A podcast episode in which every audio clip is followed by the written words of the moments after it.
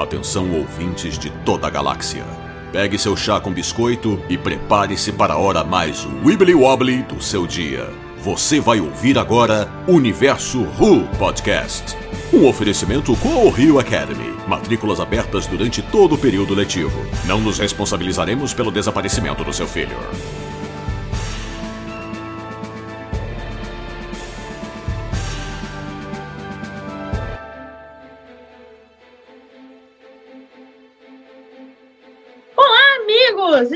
Volta no seu reprodutor favorito de podcasts com mais um Universo Who Podcast. Eu vou precisar fazer fonoaudióloga prestando atenção nas minhas falas, só minha, minha dicção só piora a cada episódio desse podcast. Mas vamos lá. Sou a Jéssica Laís e serei sua host deste último episódio deste mês, né? Porque agora só mês que vem que teremos episódio. Mas vamos, vamos às nossas propagandas antes de entrarmos no, no assunto propriamente dito. Segue a gente nas redes sociais se você ainda não faz isso, arroba Universo Underline Ru, tanto no Twitter quanto no Instagram. Procure a gente como Universo Ru no Facebook, é a primeira página que aparece na sua busca. E óbvio, o nosso site, universoru.com, que está no ar graças à galera do Apoice. Se você quer saber como fazer isso, como nos ajudar, é só ir lá no nosso site, na abinha Apoie-se, que você fica sabendo como fazer isso. E de quebra, descobre quem são nossos apoiadores atuais.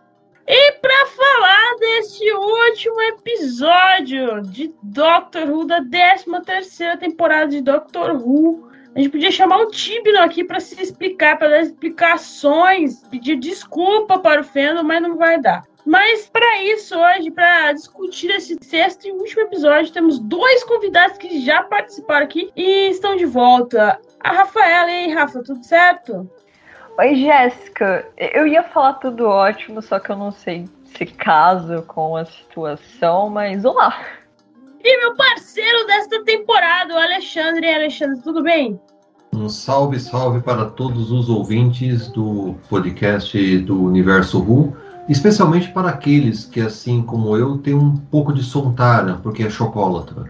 Essa é a galera que vai fazer o Universo Who podcast do episódio The Vanquishers. Então vamos lá. A sinopse é a seguinte: no capítulo épico final da história do fluxo, toda esperança está perdida. As forças das trevas estão no controle. Mas quando os monstros vencem, com quem você pode contar para salvar o universo? Este episódio conta com Jodie Whittaker como a doutora Mandy Gill como Yasmin Kent, John Bishop como Dan Lewis, Kevin McNally como o Professor Jericho, Roshenda Sandal como Azuri, Sam Spurrell como Swarm, Tadeia Graham como Bell, Steve Oren como Joseph Williamson, escrito por Chris Tibnon e dirigido por Azur Salem. Então, a partir de agora é só spoiler, tá, galera? Se você não assistiu o episódio, vá lá, assista e depois volta aqui para ouvir o nosso podcast. Galera, é, aconteceu tanta coisa nesse episódio que eu não sei nem por onde começar. começar. Mas eu quero mandar um abraço especial. Não sei se eles um dia vão ouvir esse podcast, sei lá, alguém vai falar para eles. Eu quero mandar pro Luiz Santiago, lá do Plano Crítico, e pro meu chegado, o Jefferson Rodrigues do Série Maníacos, que são as duas reviews que eu, todo Ruben precisa ler. Esses caras arrasam nas reviews de Doctor Who. Um pro Série Maníacos e outro pro Plano Crítico. Beijo pra eles. É só esse detalhe que eu quero mandar. É, eu não sei nem por onde começar, galera. É... Ai, meu Deus do céu. Vamos lá, vamos começar. Eu estou decepcionada. Decepcionada. Mas, analisando os três anos da Era Tibno aí, né? Não, é, não tinha muito o que se esperar. Mas vamos lá. Vamos lá. Começando com aquela. Ai, Jesus resolução para a doutora não morrer a hora que o Swarm ia tocar nela, que foi uma bola cantada lá no nosso grupo do Telegram. Não, não lembro quem falou isso, que a doutora ia usar o broche lá de realinhamento quântico para não ser pego pelo Swarm. E foi exatamente o que ela fez. Aí a doutora não, não se realinhando quanticamente durante o episódio inteiro, ficou dividida em três partes foi a doutora fragmentada. Temos, tivemos a doutora fragmentada neste episódio. começar com as perguntas, né? Porque ver o que vocês acharam. É, começar com mais assim, vocês gostaram do episódio? Começar com a Rafa. Que começar comigo? Assim, assim, assim complica a minha vida, né, Jéssica? Como que eu vou falar? Eu não consigo falar, ai, nossa, eu amei esse episódio. Eu também não consigo falar, nossa, eu gostei desse episódio. Só que tão pouco eu também não consigo falar, nossa, eu odiei esse episódio. Então, eu, eu tô atualmente numa situação que é muito complicada. O fluxo inteiro desde o começo, eu me considero, de certa forma, uma passadora de pano para certas coisas que aconteceram né, nessa, nessa saga, nessa saga que foi dita aí como ética, e acabou que não integrou, é, não entregou. Então eu digo que o episódio em si eu não desgostei. Eu não tô conseguindo dar uma, uma, uma resposta direta. Desculpa, eu não estou conseguindo. E você, Alexandre, você gostou do episódio? Uma pergunta que era você tão simples. O time não conseguiu! Conseguiu fazer isso com o Fendel. De novo! Para qual dos três Alexandres você está fazendo essa pergunta? Porque assim, quando eu terminei o episódio, eu terminei com um sentimento. É o Alexandre 1. Depois, eu revi o episódio mais duas vezes. E aí eu comecei a mudar um pouco a minha opinião. Daí surgiu o Alexandre 2. Então existe o Alexandre 1, que é assim que acabou o episódio, realmente é, fala assim, Tibno, o que, que você fez? Cadê? Existe o Alexandre 2, que assistiu depois e falou assim, Gente, que episódio legal. As coisas se encaixaram tudo. E existe um Alexandre 3 que está perdido. Não, não tem uma opinião formada. E eu acredito que o, o, o fandom está um pouco dividido. Nós acabamos de ver nossa querida Rafaela com o mesmo sentimento. Ela está dividida também. Ela tá, está tão dividida que ela entrou em choque quântico e está lá pensando como é que vai continuar a resposta dela. E é esse sentimento quando eu acabei, é, depois que eu analisei. Eu entendo assim, temos que verificar o, o quanto a gente estava preparado para assistir esse episódio. A maioria do fandom estava, com certeza, como final de Copa. Para quem é mais antigo, lembra-se da tragédia da Copa do Mundo de 1998, onde o Brasil era o favorito e, se eu não me engano, ao final do, do primeiro tempo já estava de 3 a 0 da França. É, é esse sentimento. Vamos lembrar da, da Copa, né? 2000 2014, que eu acho que a molecada vai lembrar melhor. 2014 é pior ainda. É que é, é, para você ver como o trauma foi esse tão grande. Esse é um tópico sensível. Eu vou pedir aqui encarecidamente que esse podcast tenha avisos de gatilhos, tá? Senão eu vou denunciar esse podcast. Cada dia um 7 é um diferente. Virou então, até verbo. A gente pode dizer que a gente tomou um 7 a 1 do time, não? Por quê? Uh, uh, eu, assim, eu dei uma analisada, eu, eu uh, vi de novo o episódio, né, e até novamente faço aqui meus agradecimentos a, a Rafa e a equipe dela do Fluxub, porque, assim, quando eu assisti o episódio mais duas vezes, pausando, vendo com calma, tudo se encaixou no final. Se você for analisar, é um episódio bom. É um episódio comum, mas é um episódio bom. Tudo aquilo que ele criou se encaixou, certo? a gente pode entender que o fluxo era algo lá que foi criado pela divisão para tirar, passar uma vassourinha, passar na, na doutora. Existiam as duas forças que estavam se aproveitando disso. Os Sontaras de um lado e os Ravengers do outro. Esquece que é Doctor Who. Pensa assim: você vai ler uma sinopse e você lê uma sinopse do tipo é, um evento que vai destruir o universo chama-se fluxo. E existe uma raça que quer se aproveitar disso para sobrepujar outras, enquanto existe outros interesses envolvidos. Você vai falar assim, nossa, um evento desse tentando eliminar o universo, sob o ponto de vista ficção científica, não é algo ruim, certo? Então, se você analisar o que o Tibnon quis criar, não é ruim. Sério, eu poderia mostrar para vocês como tudo se encaixou no final. A questão maior, e que é aí que o outro Alexandre aqui ficou tá aqui do meu lado aqui chorando, não, não é porque já está meio que unificado num só agora, é que se criou uma expectativa muito grande. Se criou aquela expectativa da final com a Alemanha. Se criou aquela expectativa do tipo, somos campeões, we are the champions. Então, o, se você tirar essa expectativa da equação, você, e você analisar sem essa expectativa episódio, talvez daqui um, dois anos, você vê de novo esse arco todo, você vai ver que é um, é um arco bom. Não é ótimo, não é merecedor de um M, mas é um arco bom.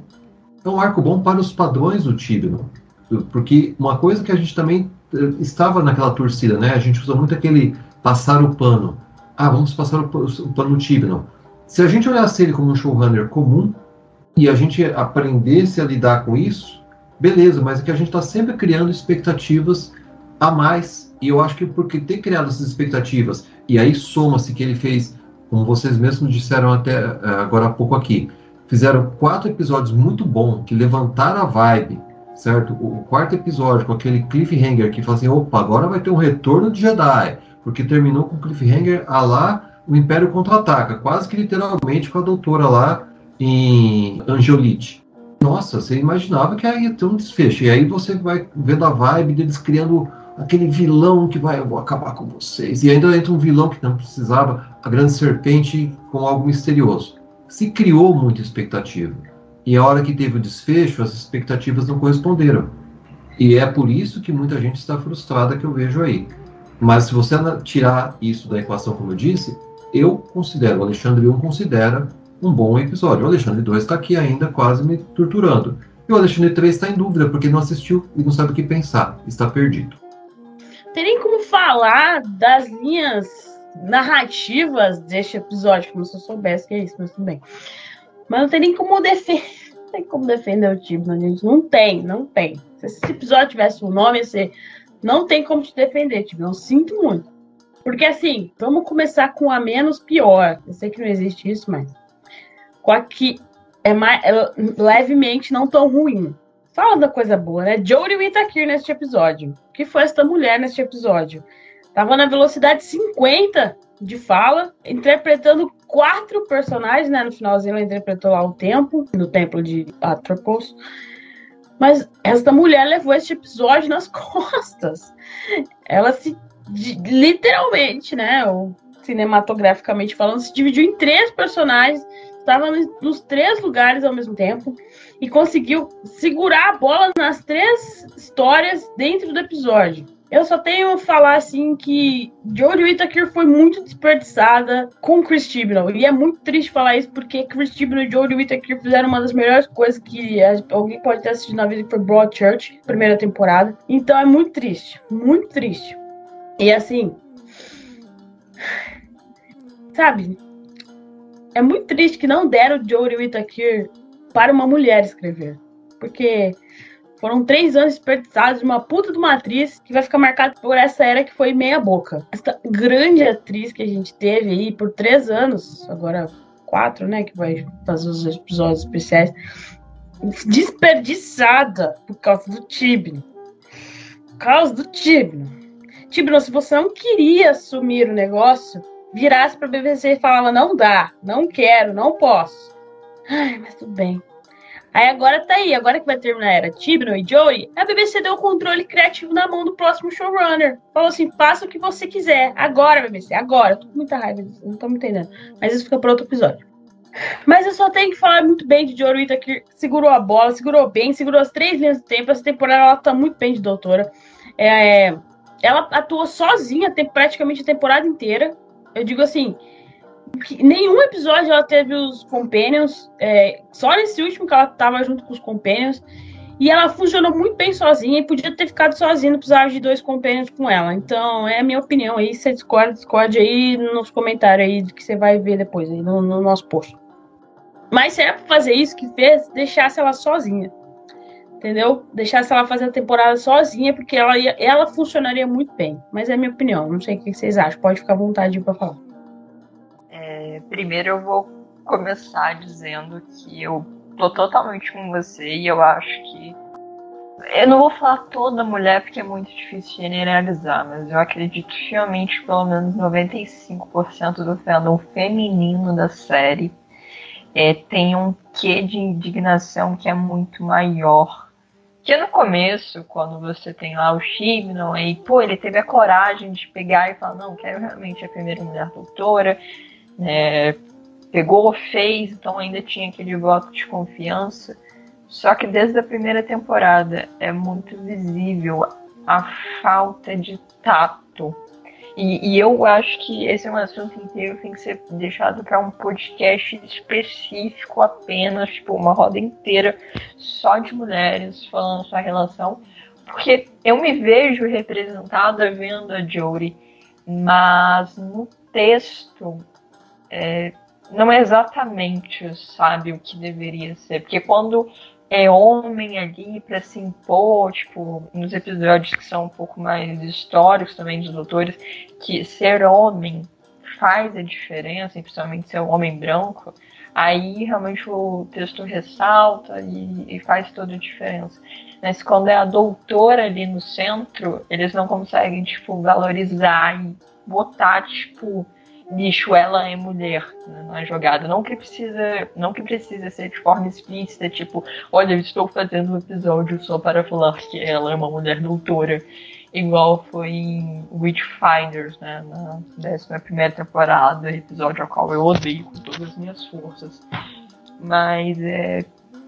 Minha indignação já parte daí, mas desde o começo a Jory sempre entregou tudo e um pouco mais você vê que ela vai se encontrando no papel da doutora, ao mesmo tempo em que a personagem vai sendo construída. Eu acho que vou fazer aqui um paralelo, eu não gosto de fazer paralelos, mas Mofá, por exemplo, tinha um problema muito grande em construir a personalidade das companions femininas e dos companions masculinos também. Companion geral, Mofá, toda hora perdia a linha.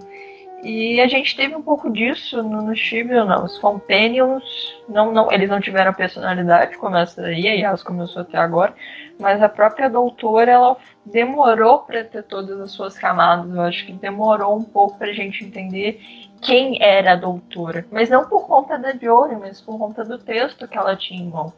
Então é o que eu mais gosto no fluxo que eu realmente tenho que pegar e abraçar e proteger realmente a Jory. Não tem como ser diferente. É, por mais que essa coisa de ter pego o broche e, ah, não, a gente vai fazer de tal forma, esse que vai ser o escape para doutor, que é uma saída muito, muito fácil, né? Eu acho que tudo no episódio, tudo em tudo que foi relacionado a, ao fluxo, é, na saga inteira, nessa, nesse arco inteiro, com exceção do episódio dos anjos, porque eu acho que ali já era um perigo iminente, tudo teve saída de escapismo muito fácil, né? Em questão de perigo. Você tá no perigo em um minuto, no minuto seguinte você já não tá mais. Só que essa coisa dos, das três doutoras, eu acho que foi uma ferramenta belíssima, que é só para lembrar, bicho, Jory exaltem, sabe? Então, é, é, muito complicado falar esse pedaço. Eu fiquei até triste. Confesso que agora falando isso, eu fiquei até um pouquinho triste. E agora eu vou começar. Eu não ia, tipo, ai, pegar a estaca de madeira e dar na cabeça do X, mas ter pensado nisso agora me deu vontade. A questão do Chibnall, a gente discutiu até em outros podcasts, é a questão da escrita dele. É, até o, no último podcast a gente falou um negócio interessante, que o Chibnall aparentemente não sabe escrever muito na parte de ficção científica.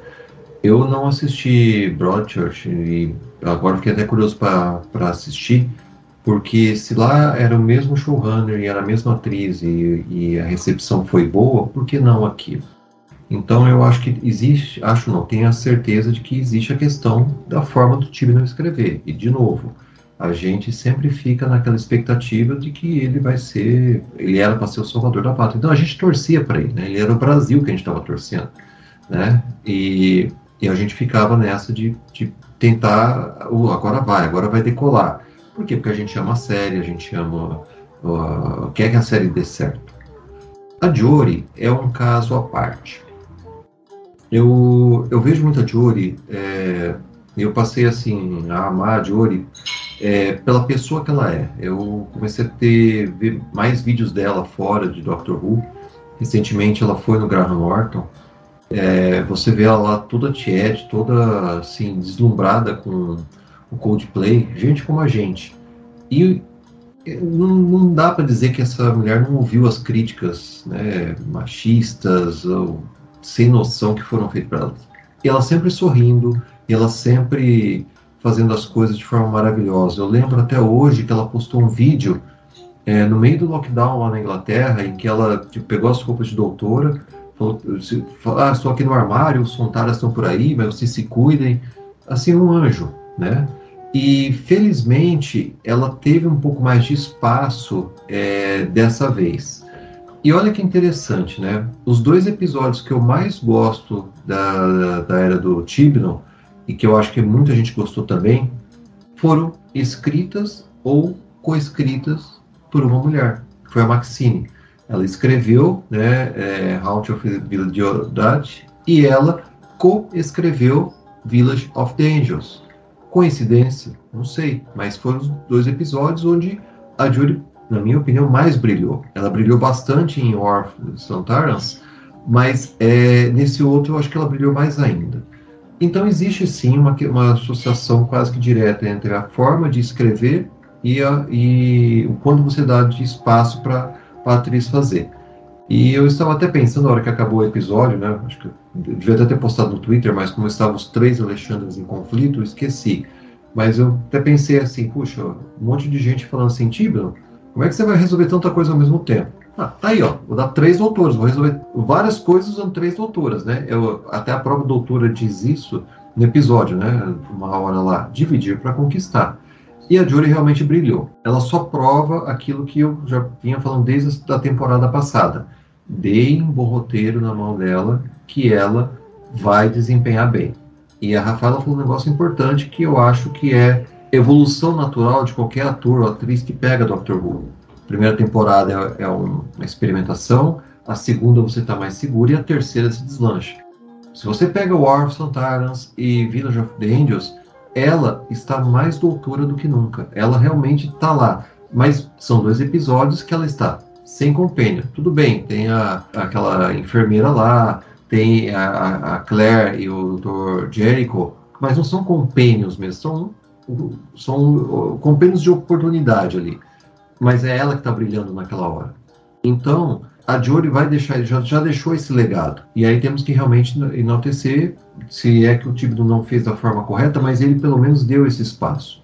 Eu estava até pensando esses dias em casa aqui, pensando assim, puxa vida, eu não sei se, o que eu penso se a próxima, o próximo doutor, doutora, deveria ser uma mulher. Porque se for uma mulher, vai comparar com a Jory. De repente vai que é melhor, porque vai estar na mão de um RTD e fala assim, ó, tá vendo? Melhor que a Jory. E a Jory não merece isso, que ela foi, ela é maravilhosa. Agora, se você coloca um homem, aí fica assim, ah, tá vendo? Ó, já trocada por homem porque tá vendo, viram que não deram certo. Ou seja, eu não sei como de repente não deixa de ser é, sofrer uma injustiça a Julie Whittaker. Da minha parte, ela vai ser sempre maravilhosa, você sempre, vou sempre defendê-la e você não só como pessoa, mas como atriz. E ela nesse, como vocês disseram aí, nesse episódio ela brilhou. Ela é o ponto de ligação de tudo. A atuação dela, as falas dela, mesmo aquelas falas rápidas, né? Aquilo ali acabou ligando tudo e tornou o episódio bom. Eu, eu sei que é difícil ver isso sobre essa ótica porque a gente está com vários sentimentos, várias expectativas frustradas, mas foi um episódio bom. E se você analisar, foi devido a Jodie Whittaker, somente a ela. Qual foi a utilidade dos companions nessa temporada? Respondam para mim, por favor, porque até agora eu tô tentando eu entender. Eu posso responder pelo Dan, porque a, a, a, função do Dan era ser um gostoso, apenas. É, e as, a função dela foi tentar justificar a existência dela nas duas temporadas passadas. Eu não sei se isso é exatamente uma função, mas. Esse é um tema delicado. Eu sei que tem muita gente que gosta da IAS e, e eu também não tenho nada contra a IAS, tá? Eu acho que daí também foi uma questão de desenvolvimento também. A gente vê que nessa temporada existiu algumas tentativas de é, talvez forçar um pouco a química da, da, da a doutora, né? Tivemos isso, acho que foi nesse episódio mesmo, né? Que é quando elas se reencontram, né? Ela fala, ah, obrigado lá pelo, por aquele holograma. E lá naquele no momento lá da, do episódio anterior, no 5, onde ela está conversando com a doutora tal. Eles tentaram meio que salvar isso daí, mas não sei, tem, tá faltando alguma coisa para ter essa química. Eu diria que a doutora teve uma química maior com o próprio Dr. Jericho do que com, com a IAS. É, me perdoem quem está ouvindo isso não gostar, mas é apenas um sentimento da minha parte. O Dan, eu acho que ele foi uma coisa muito boa, só que também não foi totalmente bem aproveitado. E aí também estou falando do Dan e do John Bishop. Coincidentemente, na data de hoje em que estamos gravando esse podcast, logo pela manhã, é, e isso engraçado, deve ser a Jory também, eu comecei a gostar do show do Graham Norton, porque eu vi a Jory lá e comecei a ver o formato do programa. E hoje de manhã estava passando uma reprise de um programa que passou acho que no primeiro semestre desse ano. Quem estava lá? O John Bishop. E aí eu comecei a ver, então você vê que ele é um cara legal, ele, ele, ele é um cara até pela experiência dele com stand-up, ele estava até sendo em turnê, ele até contou uma história engraçada lá, que eu, só porque ele falou para alguém lá que ele era de Liverpool, o repórter associou que o Dan ia ser um personagem de Liverpool, que ia se passar em Liverpool, e em, eh, horas depois a BBC ligou para ele e falou assim, como assim, você não pode falar de Doctor Who? Aí ele falou assim, mas cara, eu com esse sotaque, com esse jeito, não tem como dizer que eu não sou de Liverpool, né? Então ele é um cara que seria mesmo esse um pouco de um alívio cômico, mas não um alívio cômico exagerado, né? Uma coisa pastelão. Tanto que se você pegar aquele episódio, o Orf Santarnas, aquele negócio da panela, ele foi excelente, ele foi ótimo, aquela sequência dele com o carvanista. Mas depois ficou mais ali. O Village of the Angels, até comentei no outro, no outro podcast. Chega lá, a hora que chegam lá, né, a doutora fala assim, eu vou lá comprar um cigarro, uh, Yas, fica aí com o casalzinho aí do, dos, dos velhinhos aí que eu já volto. E não volta mais. E aí só fica os dois passeando lá pela. É, passeando, sendo pego pelo o anjo, mandado para o passado, encontrando a menininha. É só isso. E também você não vê. Eles tentaram até dar uma função é, lá em Indiana Jones, no episódio número 5, e tentaram dar alguma coisa para fazer agora nesse episódio número, número 6. Mas assim, se a gente tirar os compênios, é duro dizer isso, mesmo o Dan barra John Bishop, se você tirar eles da temporada, a temporada funciona do mesmo jeito. Sei que tem gente que vai discordar, como o João lá do Universo Ruim falou que os Companions foram. Ele tem outra opinião. Mas tudo bem, cada um tem sua. Você aí, ouvinte, qual a sua opinião sobre os Companions dessa temporada? Agora vamos ao plot. É tanta coisa que esse episódio vai ter duas horas. Tô até vendo. É, a utilidade do que seria os grandes vilões da temporada, né? O Swarm e a Azuri que só ficaram indo, voltando, indo, voltando, fizeram umas ameaças. E daí, no final, eles não mataram a doutora, só queriam torturar ela mesmo. E o final deles foi bem plé, né? Aquele ali, como a Rafaela falou, foi um negócio meio daquele jeito. É, aquela ideia, né, do fluxo, do, de usar o passageiro como para reter o fluxo e etc e etc. O que vocês acharam de, desses vilões da temporada que de vilões não tinham nada no final? Para mim, o que, que vocês acham? Olha, eu eu disse quando eu acabei de ver o episódio que eu não estava desapontado e nem decepcionado, porque não é como, ah, se eu esperasse mil e uma coisas. Mas o Swarm, né? Swarm e Azuri são duas coisas que eu me inclino a dizer. Essas foram as minhas decepções. Porque, bicho, eles tinham tudo. Eles tinham tudo para serem incríveis. Incríveis. Eles tinham todo, todo o visual, todos os trejeitos. Era uma ameaça. Sabem, de, sabem mais da vida da doutora do que da própria doutora é, tem essa coisa do espaço dividido do tempo. Então, tu tinha a faca e o queijo na mão. Para ir chegar o tempo, tchau. Tipo, literalmente, o tempo chega e tchau. É, é, dá, dá uma sensação de, de, sei lá, de que tudo foi inválido, sabe? É até complicado. Eu tava falando no Twitter, teve um dia, foi na semana passada, antes da finale, que duas horas da manhã eu tava fazendo correlações dos vilões e da quebra dos logos com questão é, óptica de, de física, é, também pegando umas paradas de geologia, de mineralogia, de química, algumas coisas que eu aprendi na faculdade. E eu pensando, cara, Ele é uma, ele é uma drusa e Azuri é um geodo. São duas coisas que se formam é, em questão de, de energia, de magna, é de magma ou de também de, de, é, de, transmutação. Então eu criei toda uma teoria em cima deles. Ah, que energia, núcleo da Terra. Se tipo, fossem verdadeiros boatos da dimensão do inferno, faria sentido eles virem de lá, que não sei o que, pipipi, popopó, pra no final não ter nada. Tipo, você tem aquele visual escancarado, tudo aquele, toda aquela coisa, todos aqueles períodos, é, é, eles são tão poderosos Sabe, o problema é isso. Se fosse qualquer outro vilão, bicho, qualquer outro vilão, mas eles são tão poderosos, não, não entra na minha cabeça. Eu concordo com a Rafaela, porque realmente foi um pouco decepcionante. Pode ser até forte essa palavra, mas eu não, não consigo encontrar outra palavra. E aí, aí sim é uma relação direta com as expectativas altíssimas porque assim, se você pegar todos os episódios, tá lá, ah, doutora, nós vamos dançar a luz do, da, da, morte, sei lá, alguma coisa assim. Nós nos, nos, confrontamos no passado, é nosso confronto final. Olha, agora eu encontrei a minha irmã. Aí começa a fazer aquele joguinho lá no tempo de ato, como dando a entender, ah, tá vendo, tudo tá, tá saindo como eu planejei. Então, aí se colocou as expectativas altas. Não há Cristo que, quando vê isso, não fala, nossa, vai ter aquele embate épico final. No final das contas, o que eles queriam? O fluxo, porque o fluxo, isso eles, pelo menos vamos ser justos, eles falaram em algum momento, é a guerra do tempo contra o espaço. O fluxo vai vir lá de vassourinha, né? Vai eliminando todo o espaço e vai libertar o tempo. Eu até achei esse conceito até interessante, né? A gente pensa em, em dimensões espaciais e no tempo como uma quarta dimensão. Imagine um universo onde não existisse o espaço, as três dimensões, existisse apenas o tempo como uma quarta dimensão e alguma outra dimensão que tivesse por aí. Uma ideia que de repente alguém loucubrou e que não desenvolveu.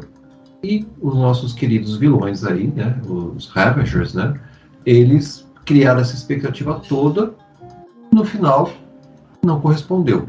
Nem ao menos, né, falei assim, ah, vai dar uma palhinha, né, pelo menos na parte do, do, do passado da doutora. Eu nem esperava que eles iam revelar muito. Eu já mais, mais ou menos imaginava que isso vai ficar para os episódios finais lá. Mas, sabe, ah, essa é a casa, tá? A casa a gente já viu. Eles poderiam ter entrado um pouco dentro da casa. De repente, o doutor, na hora que ia ver alguma coisa, uma palhinha para gerar aquela expectativa mais um pouco para os episódios, que com certeza vai voltar a doutora Jo, vai explicar tudo isso, né? Quer dizer, esperamos que seja isso, que não seja um novo 7 a 1. Mas não. Ah, vai lá, vou torturar você. Ah, tortura. Agora volta. Ah, tortura. O que, a única coisa que sobra daí, que é um pouco mais coerente, é quando lá na divisão a doutora conversando com a Azuri, ela explica, né? Fala assim, olha, no passado você ferrou muita gente. Você nos ferrou e agora a gente quer nos vingar. Eu até tinha comentado no outro podcast que esse negócio de vingança, eu acho que é, é, é, um clichê quase. Uma série como Doctor Who merece algum tipo de coisa de motivação melhor que isso. Só que dessa vez ela deu uma palestrinha, né? Ou como o Lucas, é um abraço para o Lucas que, que esteve com a gente no outro podcast. Ele falou, é uma exposição, né? Um momento de exposição. Só que naquela hora, como a Azul explica para a doutora, ficou legal, porque dá a entender que tem um, um passado ali em que a doutora, de repente, não era flor que se cheirasse, ou pelo menos naquela visão do, dos Ravagers, né? Então ela falou assim: ah, a gente quer é, destruir, depois rebobinar, destruir, rebobinar para ver você sofrer e as sofrer. Aí já sai da vingança para a crueldade. Não é algo também tão fora de clichê, mas dá para engolir um pouco melhor. Então, ou seja, em resumo, realmente levantou-se muitas expectativas, e isso está claro ali, isso não foi expectativas que de repente o fandom criou por si só, fazendo teorias, isso está lá, ele levantou as expectativas e tom, tom, tom, tom, tom, não correspondeu. Mas falando em vilões, eu acho que a coisa que ainda ficou mais sem sentido ainda é o tal do Grande Serpente. Porque o Grande Serpente, sinceramente, esse eu não sei a que veio. Começou lá no espaço com o Vinder, depois veio como querendo tomar a Unity, até o final que é caçar a, a Kate e acabou exilado. Podemos pensar que ele vai voltar de repente num, num outro especial ali, Podemos, mas eu não vejo qual seria a utilidade dele também ali. A não ser que venha um plot twist muito grande aí. Mas eu acho que a gente já aprendeu o que tinha que aprender do, do Grande Serpente. E falar que assim, ah, é um vilão que foi lá, tá encostado, literalmente tá encostado lá num, num asteroide no meio do universo, do, no meio do nada, para que quem sabe o RTD pegue e use ele. Olha, pelo que eu conheço, pouco que eu conheço Doctor Who, normalmente um showrunner só reaproveita alguma coisa de outro showrunner se realmente valer muito a pena. Eu não imagino por que, que o RTD ia pegar essa ideia do Tibno, desse grande serpente, e tentar reaproveitar. Não é nenhum Whip Angel, certo? Não é nenhum algo marcando, não é nenhum Sontara, não é nada que possa justificar que seja reaproveitado. Então, esse realmente, por favor, vocês que estão ouvindo o podcast, comentem, porque eu queria saber a que veio o grande serpente. É, vou, vou, vou me intrometer aqui na, na fala do Alexandre um pouquinho. E eu acho que a Grande Serpente merece um tópico exclusivo aqui na, nas pautas do podcast, é, que fica junto com o coisas do por que, que essas coisas estão na temporada, por que, que você sabendo que você vai fazer uma temporada reduzida por conta da Covid, inclusive é um mérito essa temporada existir, principalmente com nível de produção e tudo mais, porque você sabendo das suas limitações, você faz isso. Então, é, para mim tem, tem esse que. Só que a questão do, dos, dos Savages, né, do Sworn Azuri, não é nem essa questão apenas de ah, expectativa, mas a questão é que a gente tem no texto, a gente tem ali falas, a gente tem. Todo mundo aí tá falando que é expositivo, e é, é expositivo. Ah, éramos de tal lugar, ah, você nos trouxe pra cá você tem tantas coisas que, é, para mim, é o de menos não mostrarem a casa. Porque aí, na casa já é um problema para a doutora, podem fazer isso no centenário e talvez façam. Eu ainda acho que essa coisa toda da doutora, da Timeless, vai ficar até o, o centenário pendurado e vai. Só que essa coisa do, do, do deles, bicho, custava um flashback, custava você mostrar quem eles são, de onde eles vieram, ele é eles são do nosso universo, eles são de outro é, é só o tempo? Por que, que o tempo tá ali isolado? Por que, que o tempo tá ali preso? Mais um subplot não aproveitando, sabe? Sim. Só mais um dos muitos aí que o time não deixou passar. Então, já vamos emendar. Para que serviu Vinder e Bell? Para que serviu o Carvanista, um dos melhores personagens dessa temporada? O time não foi lá e dizimou a raça dele inteira. Uh, ah, para que serviu a vizinha lá, a guria que o Dan é afim? Por que, que ela não foi morta junto lá? Por que, que ela ficou lá no passageiro? Foi a única que não ficou no passageiro. Essa desculpa de que ela não era importante é muito vaga, para não falar outra coisa. E Kate, o que fizeram com a Kate? Era, sabe? Ah, ah. Williamson tava ali só por causa do, dos túneis. E, e o final do Jericho eu acho que ele merecia muito mais. E a guria do que tinha ligação psíquica lá também. É, que subplot mal utilizado, mano. Pelo amor de Deus. Todos, todos, todos os personagens. Não sei se algum de desses aí salvam. Alguma história dele, dessas linhas de história salvam aí. O que, que vocês acham? Ó, vamos por parte né, do, do que você citou aí. É, é Bell e Vinder. Eu eu, eu olho assim pro fluxo e eu imagino vários pedaços. E eu faço tipo o Tony Stark quando tá montando a armadura dele, sabe? Tira isso, tira isso, adiciona isso, tira isso. E eu consigo, e eu acho que qualquer um, até porque o, o roteiro de, de, do fluxo, quando você tem tudo em mesa, você tem todas as possibilidades, todos os acontecimentos em mesa, eu acho que você consegue montar o quebra-cabeça e falar, ah, foi isso. Só que você sabe que, tipo, parece que tem peça que se repete ou peça que não encaixa e você consegue tirar e formar um quebra-cabeça que é mais bonito. Não, não que isso aconteça com quebra-cabeça, mas eu acho que estão eu acho que as pessoas estão entendendo a minha metáfora. Então, tipo assim, Barry Vinder é uma coisa que é totalmente desnecessária. Eu acho que foi mantida no roteiro por conta da pandemia, nessa coisa de ah, esperança, de encontrar o seu outro, sabe? Todo esse clichê. Então, agradeço a intenção, mas não. É, mas também foi melhor que fazer com que eles fossem o pai da, os pais da doutora, né? Mas entre uma coisa ou outra, eu prefiro nenhuma delas, né? Pelo menos uma função. Porque se a gente pega, tipo, o post da Bell, Ah, eu estou indo lá fazer tal coisa. E pega e não faz. Ah, eu prometo que eu vou te achar, Vinder. Custe o que custar, quanto tempo custar. Ela vai é simplesmente transportada para Tardos. É, Vinder, a gente tem toda essa coisa com a grande serpente. É, chega na hora do, do, embate mesmo entre os dois, o grande serpente sequer lembrava dele. É, o, o carvanista sofre lá com toda a sua raça, e não apenas a raça dele dizimada, mas o resto do universo inteiro também. Coisa que tem muita gente que tá falando, ai, agora o universo não existe mais. Bicho, é Doctor Who. Vai voltar. Centenário restaura o universo. Agora eu quero ver como o não vai fazer isso, mas eles não, não vão deixar que um genocídio simplesmente, putz, aconteceu. É...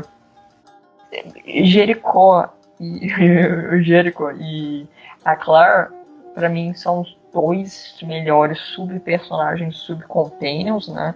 Eu acho que se fosse uma temporada só com eles ali, mais os companions regulares e os vilões, teria sido algo muito mais fluido. É, a coitada da Di, bicho, eu, eu acho que não precisava dela ser raptada, eu acho que não precisava ela ter sofrido o que ela sofreu na, nas garras deles, nem ter chegado a resposta final. Ah, doutora, se você fizesse tal coisa. Eu acho que dava para mostrar ela no, no, museu de Liverpool, dava para mostrar ela brigando com o Dan, porque ele chegou atrasado. Dava para ter feito o clichê de sempre, só que sem inserir ela na narrativa. Mas aí eu também fico triste, porque eu adoraria ver a, a, a Jane na narrativa, porque ela, é, ela tem uma personalidade bacana, a atriz é muito simpática. Então por que, que não realmente fizeram uma história para ela? É, aí você pensa em vilões, vilões foram os Swarms, é, eu falo Swarms, mas os Harvarders, né? Dalek e Cyber estavam ali só para fazer cota. É, inclusive a forma como eles caíram no truque dos Sean Tyrants para mim foi uma das coisas mais absurdas que eu já vi em Doctor Who. E isso incluindo aqueles planos de vilões da clássica. Eu acho que junto com a facilidade com que os Harvarders foram embora, essa é a coisa que eu mais odeio no episódio. É, os anjos, depois que teve o episódio deles com a coisa lá do transporte, ficou em. É, os Sontarans, eu não sou fã de Sontaran, mas eu acho que eles poderiam também. Aquele plot deles também de invadir a Terra, pra mim é qualquer coisa.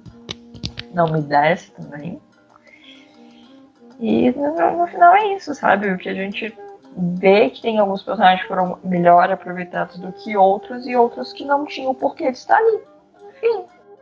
Bom, eu não tenho muito mais a acrescentar, porque assim, a, a opinião minha é praticamente. Bom, praticamente não, é igual a da, da Rafaela. É, tudo que ela falou, eu assino embaixo, que é o que eu tinha pensado também. Gostei mais realmente do, da, da Claire e do, do Dr. Jericho, né? E os demais é isso aí mesmo. Achei, não achei que precisava ter raptado a, a Dai.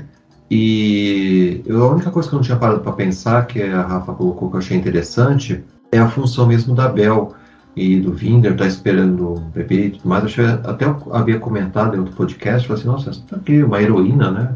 Eu até apostava que seriam os pais mesmo da Timeless Child, é, mas não. Eu estava criando uma expectativa mais, e também influenciado por muita gente do fandom, mas a, a coisa acho que é tão simples quanto a Rafaela falou.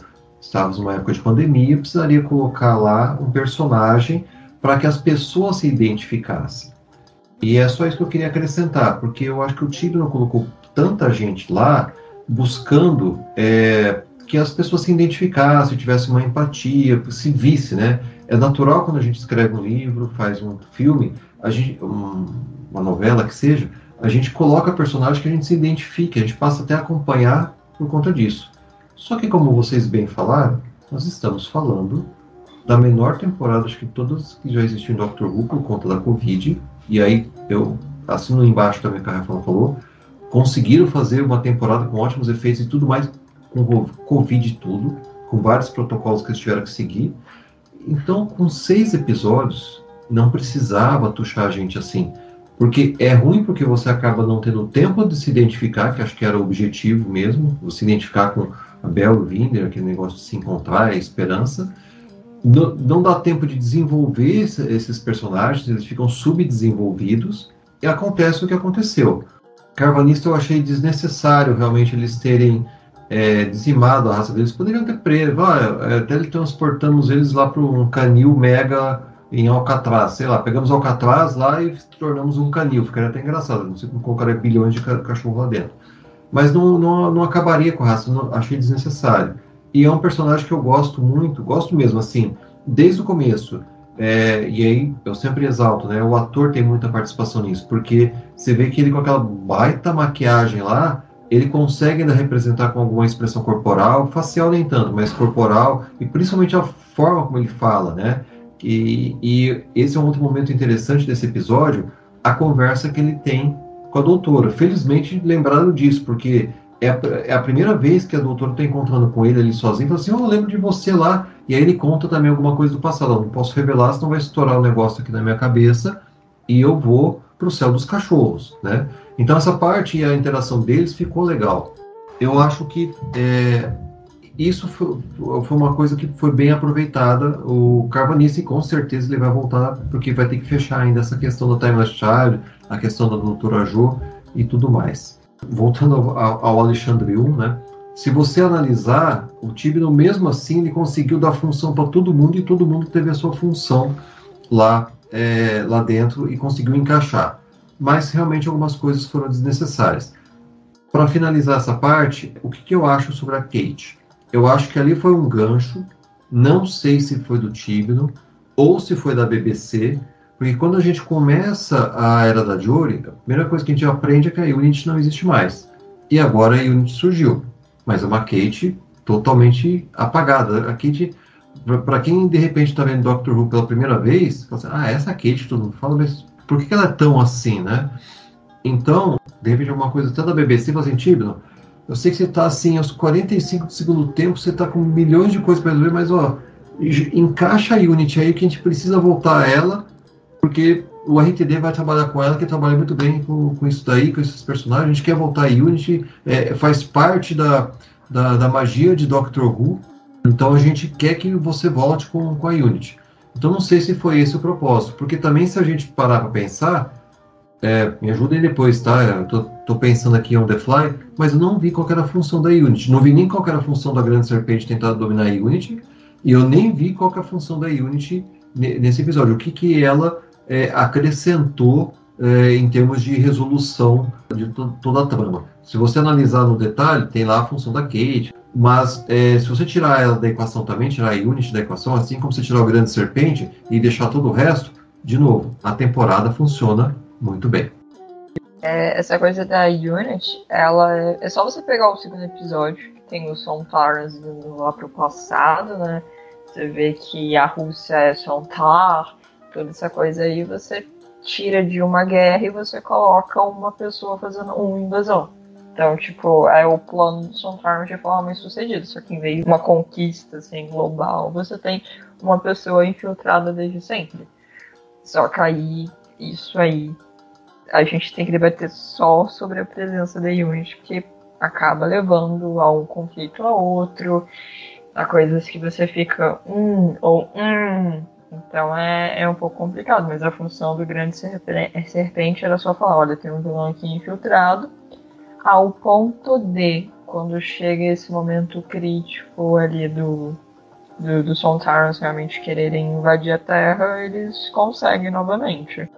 Tipo, um ditador se aproveitando de uma baixeza dessas pra atacar, é só isso. E aí, segundo, segundo o Tivno, é, no vídeo que tem da, do retorno da, da Kate Stewart, isso já estava planejado, que teria alguma coisa e tal. Então o retorno da Unity mais pro final da era dele já estava retornado. Que aquilo dali tinha sido proposital. É apenas uma solução ruim sabe? Só que ao mesmo tempo a Unity não precisava de ser citada. A Unity podia só não ter aparecido, na verdade eu não tinha nem que ligar pra Unity. Fizesse lá no, no Spirefall outra coisa. Pra que precisa da Unity? Gente, a Unity ficou longe por tanto, tanto tempo e agora precisa realmente ligar pra ela. Vou nem falar nada, né? Nem falar nada. Agora, alguém me explica um negócio. O fluxo destruiu, sei lá, 90% do universo, foi isso? E aí ficou assim? Vai ficar assim? 90% é minha querida Jéssica. Lembra da matemática, quando você fala ai, 10 elevado a 10 elevado a, sei lá, 10 milhões. Meu, que absurdo. É, ou a Terra, o que, o Sol que restou, tecnicamente foi a Terra, e talvez um pouquinho mais, um pouquinho menos. Ali só realmente dá a entender que só realmente é a nossa galáxia. Isso, se você for comparar com o resto do universo, não é nem tipo a agulha no palheiro. Falar 99 ainda falar que foi pouco, sabe? Porque aí falar que 1% do universo restou, bicho, bicho. Essa, Essa parte ficou meio, meio confusa na minha cabeça. Então quer dizer que daqui para frente aí o time não vai só lidar com a Terra aí no universo e alguns pedaços aí que sobraram aí de planetas da galáxia, sei lá, é isso? É isso que vai acontecer? Sim, sim, porque quando você tem aquela hora, quando ela tá lá na, na nave e a Tecton ainda tá ali vivo, você tem a doutora vendo que ela vai considerar meio que um quadrante, né? Apenas um setor. Ela fala pro Odd, pô, me mostra o resto. Aí ele fala, isso aqui é o resto? Ela, não, isso aqui não é nem perto do resto. Porque dá para você ver, tipo, a, a, galáxia, não dá pra gente falar, ai, Marte, Lua ainda sobreviveram. Só que ao mesmo tempo, olha, não que eu esteja cobrando ciência de Doctor Who, mas vejam só, se você tira tantos corpos do espaço, eu, eu, não consigo não pensar no dano gravitacional. Bicho, mudou toda a gravidade. Não é possível. Não é possível.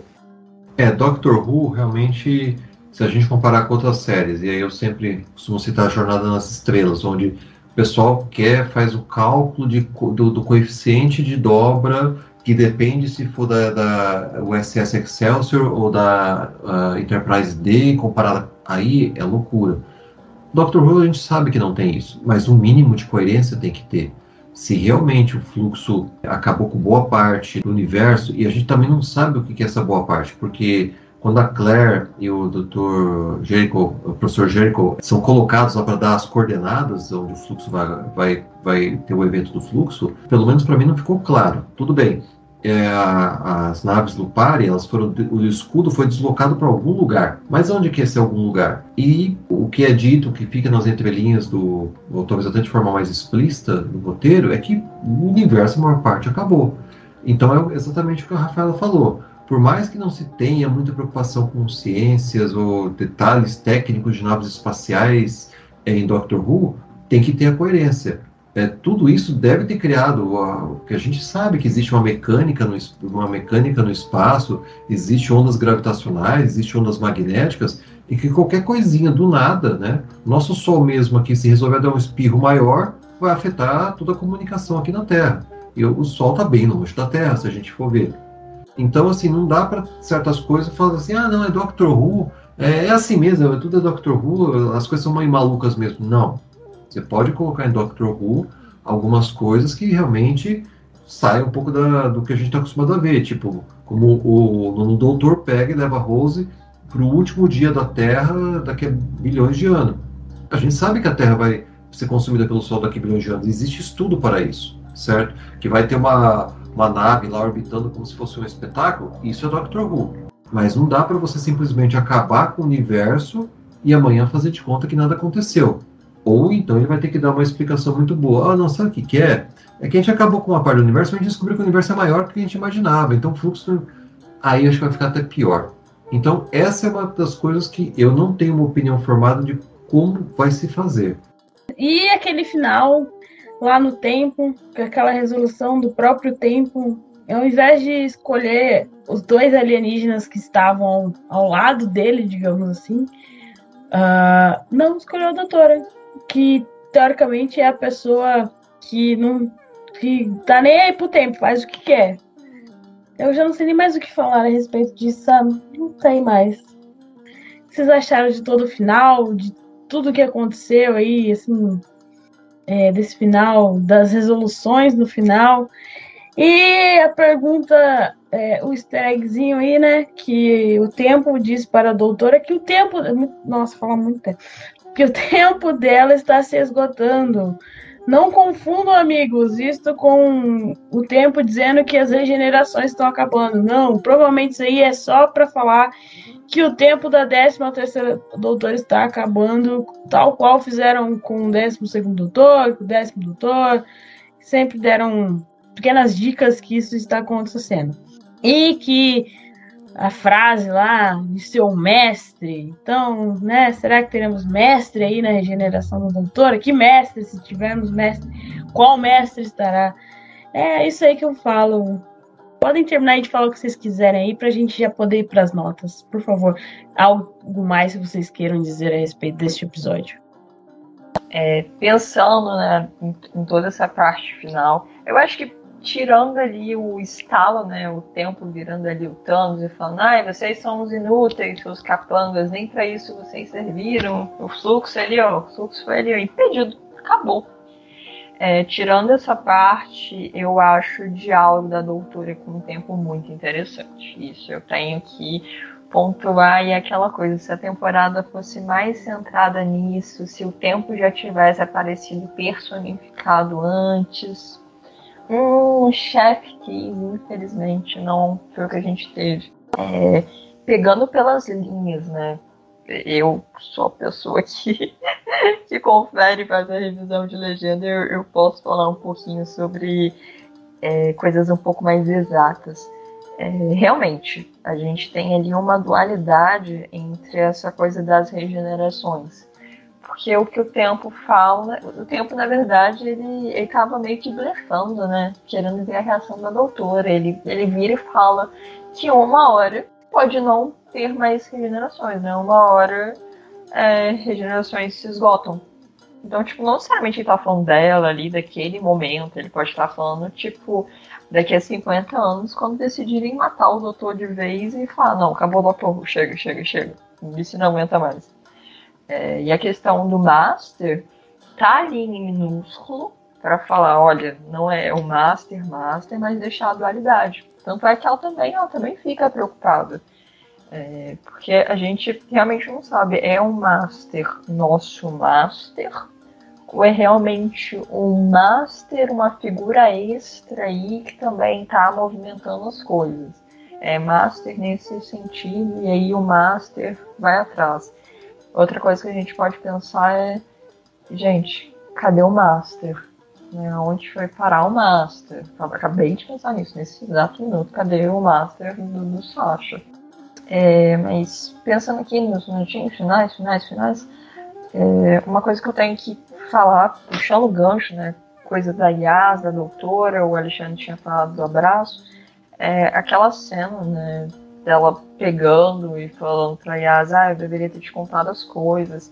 E depois, né, tem todo aquele clima, interpretação de cada um, mas a lágrima da Jory, eu acho, eu interpreto pelo menos aquela lágrima como alguém que está sentindo que o universo todo se foi, sabe? Eu, eu, eu, interpreto aquilo como o primeiro momento que a doutora fica sozinha e, e pensa no que aconteceu. Tipo, ela tá ali chorando porque dessa vez ela consegue. Ela não sente mais o universo. Né? Porque eu acho que. Eu não lembro exatamente qual dos doutores, mas eu acho que é o décimo. Décimo, acho que é o nono, que ele fala que ele consegue sentir a rotação da Terra, é, que ele consegue sentir as pessoas e tudo mais. Então, imagina o que a doutora estava sentindo naquele momento, quando ela finalmente teve um tempo de respirar e falar: bicho, olha o que aconteceu com o universo e eu não consegui é, impedir, ao contrário do que ela tinha né, enfrentado a Azuri.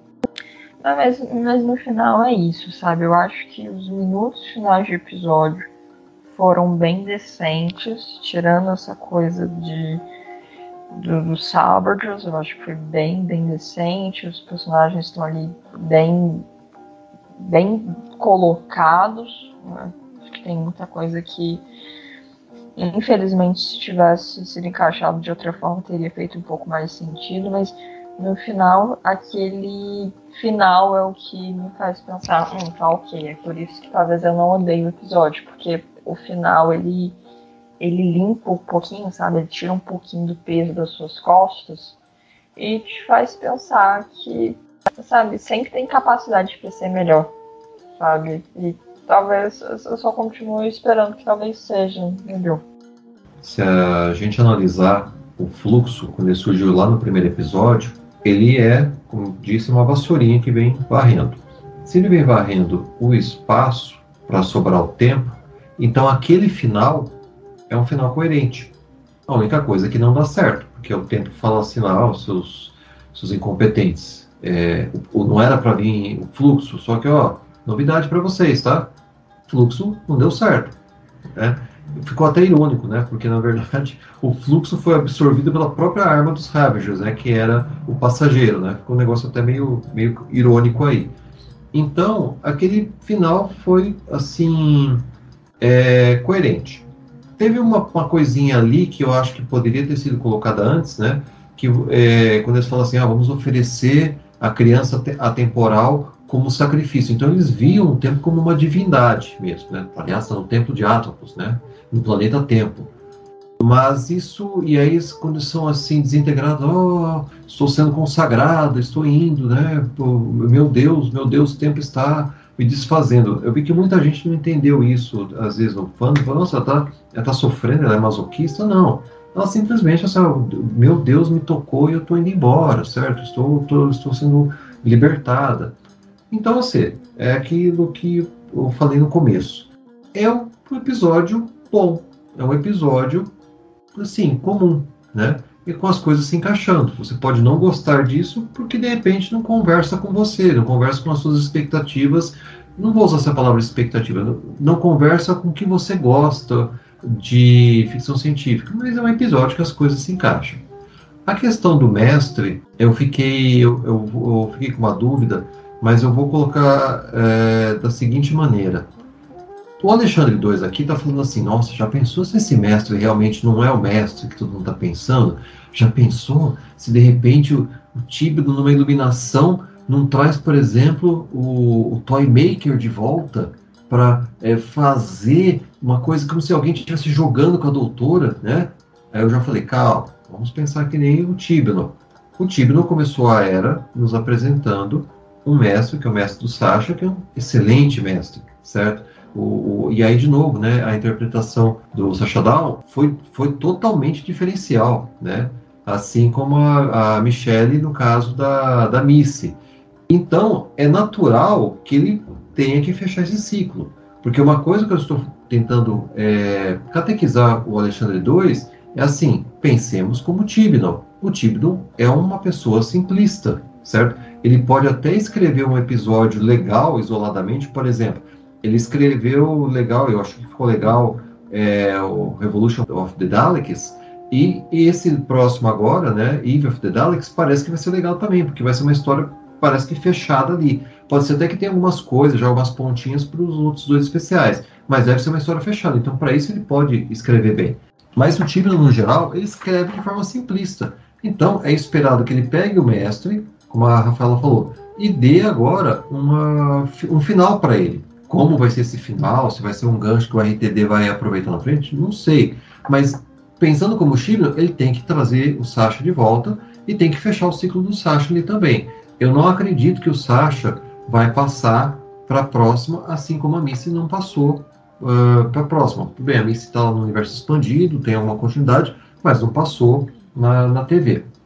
E só para fechar, a Rafaela falou essa questão da, da, da doutora chorar eu não tinha parado para pensar nisso, que de repente ela estava sentindo que o universo se foi. Olha, se essa foi a intenção do Tibno, é aquele negócio, é de boa intenção, né? Você sabe o que está cheio. Ele colocou no lugar errado, eu acho, porque assim, é, foi minha leitura. Quando ela chora assim que ela, ela vai, é, que a Yas vai para lá, eu entendi que é um choro como se ela estivesse lembrando assim, opa, o tempo falou que meu tempo está se esgotando, então quer dizer que eu estou próximo da minha regeneração, eu não queria ir embora. Mais ou menos o que o, um pouco de conflito que o Capaldi também tinha com o doutor dele, que não queria se regenerar. Tinha outras, outras coisas envolvidas, né? Mas tinha essa questão também. Eu acho até mais legal mesmo se o Tibio tivesse colocado essa intenção num outro momento, certo? Eu, eu achei interessante essa questão de, de repente ela chorar por conta do universo mas ela deveria ter, ele deveria ter colocado isso em algum outro momento que a gente captasse isso. A ideia é boa, e até eu gostaria que o time no verso falasse assim, olha, a hora que ela chora é porque ela está lembrando que o universo que ela tanto ama, que ela, da, das raças que ela tanto ama, que ela tanto defende, a maior parte morreu, a começar por bilhões de cachorrinhos, certo?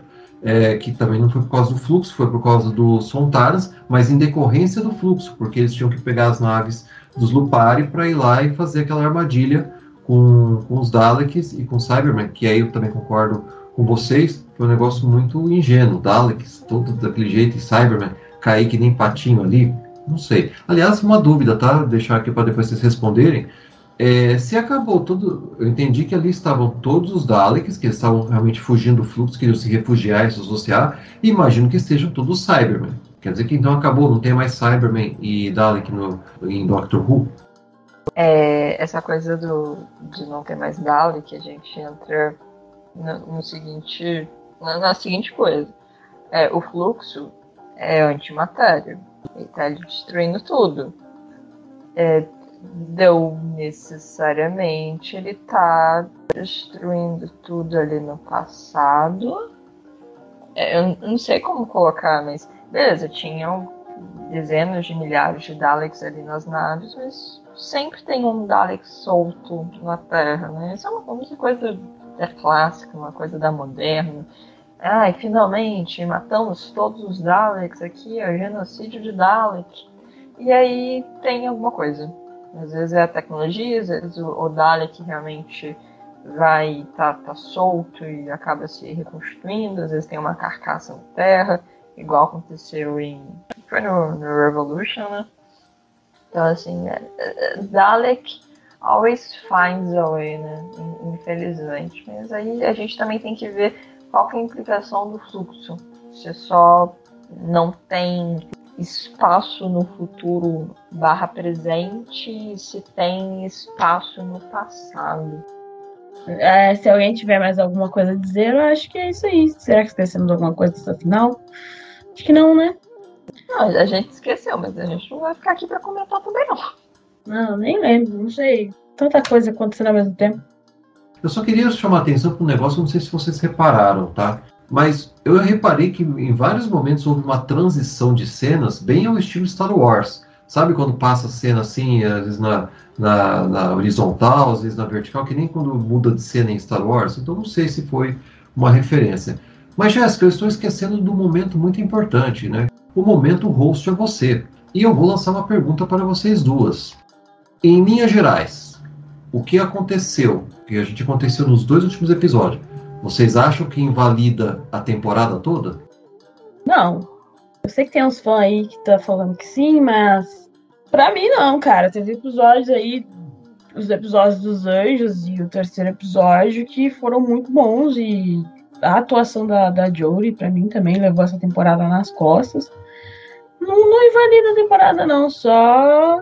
Eu só fiquei decepcionada com o final. Só isso. Eu achei que ele ia conseguir, mas bateu na trave, assim, sabe? Explicações. Sei que vocês falaram aí que tudo se encaixa, etc. Mas sei lá. Ah, não sei. Mas pra mim não invalida a temporada em si, não analisando só esse episódio e parte do quinto episódio também, que eu não estava aqui, mas nem tudo me agrada.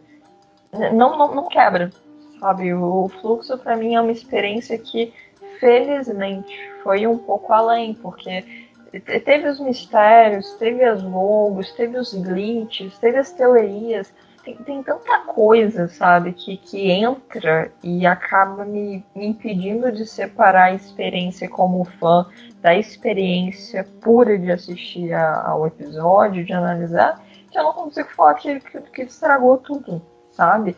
E, infelizmente a gente tem que encarar o fluxo como aquele filme de três horas, que você tá lá no começo do cinema e você fala, hum, a sinopse não me mostrou isso.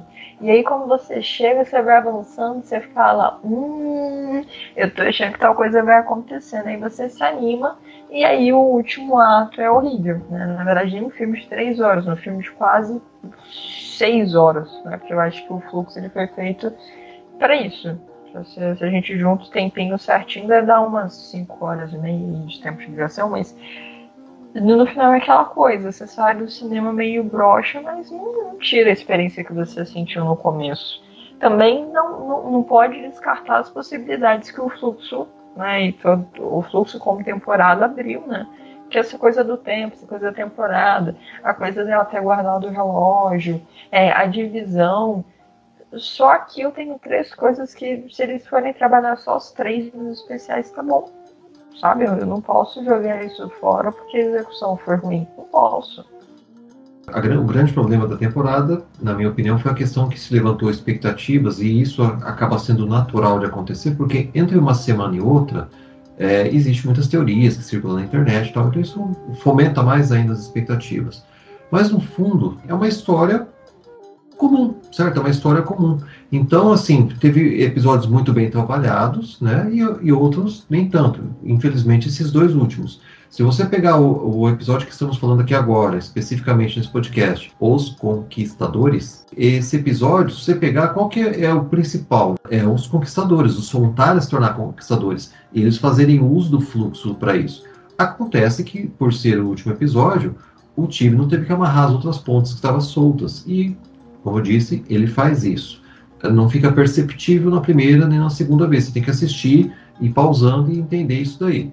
Mas é uma história comum. Então, o arco de seis episódios, o fluxo, ele é um bom arco. No final das contas, teve momentos altos. Tem, eu, eu destacaria mais as coisas isoladas. E aí, de novo, maravilhosa, Anjo, Jory Whittaker. Você foi demais é, nessa temporada. Você realmente assumiu o, você, você já estava assim na, na outra, você agora assim entrou mesmo no papel de doutora, certo? Você fez a gente se emocionar, fez a gente rir, é, você criou seu estilo próprio, né? Muitos falam, ah, mas qual é o estilo da doutora, né? É, ela tem esse estilo todo assim de falar rápido, falar consigo mesmo, né? Eu acho que essa é a principal característica dela. Ela fala consigo mesmo várias vezes, fala de forma rápida, né? É, aquela parte que ela fala com o Willis, ah, você está na minha lista. Não, na verdade é meu livro. Não, na verdade é uma biblioteca inteira. Então ela começa a falar isso rápido e é engraçado. Então você acaba assim, opa, ela achou o tom dela. Então realmente não invalida, é, não foi talvez o desfecho que muitos esperavam, ou talvez foi um desfecho que o pessoal esperava coisas a mais, mas realmente, na minha percepção, que acho que foi a mesma de vocês, foi uma boa temporada. É, foi uma temporada mediana, né? Mediana não quer dizer que foi ruim nem boa. Tá na média. Não foi espetacular, mas também não, não foi todo esse que suco aí que a galera tá falando aí. Não, mas... a galera, a galera exagera. Eu, se fosse colocar, tipo, no ranking das minhas temporadas da Moderna, talvez eu colocaria o fluxo em sexto. Não, não é a pior coisa da série. Gente, quem aguentou a primeira temporada da era do Resident Days, aguenta qualquer coisa. É, mas então, é, vamos às notas. Primeiro as notas do episódio, depois notas para essa temporada. Lembrando que é de 0 a 5. Então, Rafa, que nota você dá pro episódio, de 0 a 5? Eu dou um 2,5 pro episódio. Bem, bem ali, realmente na divisa. E pra temporada eu dou um 3,8. Alexandre? Eu, Alexandre número 1, um, eu, eu gostei, achei um bom episódio, as coisas coerentes. Vou dar 4. E você, Alexandre número 2? Hã? É isso mesmo? 2? Tá bom. Alexandre número 3, e você, já entendeu alguma coisa? Não? Então tá bom. Nem vou considerar você na média. Então vamos lá. Alexandre 1, 4, mais Alexandre 2, 2. 2 mais 4 dá 6, dividido por 2. Ficou, ficou em 3 a nota do episódio. A nota da temporada, junta aqui tudo de novo juntou a nota da temporada, eu vou dar um 4. Minha nota para o episódio é 2,5. Minha nota para a temporada é 3,5. Então fica aí. Pra mim foi uma temporada aí na média, mediana, e não é a pior aí que eu já assisti de Doctor Who. Acho que chegamos ao fim, então, né? Muito obrigada, Rafaela. Faça sua propaganda aí pra galera, por favor. Para quem não me conhece, eu sou a Kiru no Twitter, meu arroba vai estar na descrição. Para quem também não sabe, eu sou a DM12 do Puxadinho, Puxadinho do Táxi, então passa lá e bate papo conosco, tanto no Instagram quanto no Twitter. Alexandre. Eu sou o Alexandre, eu no Twitter é arroba adeusajute e no Instagram, arroba deusajute. Então, se vocês quiserem trocar uma ideia comigo, estou à disposição. Gosto de falar de Doctor Who, de sci-fi e, tudo mais relacionado a isso. Deixo aqui um beijo para minha esposa, como sempre, nos podcasts.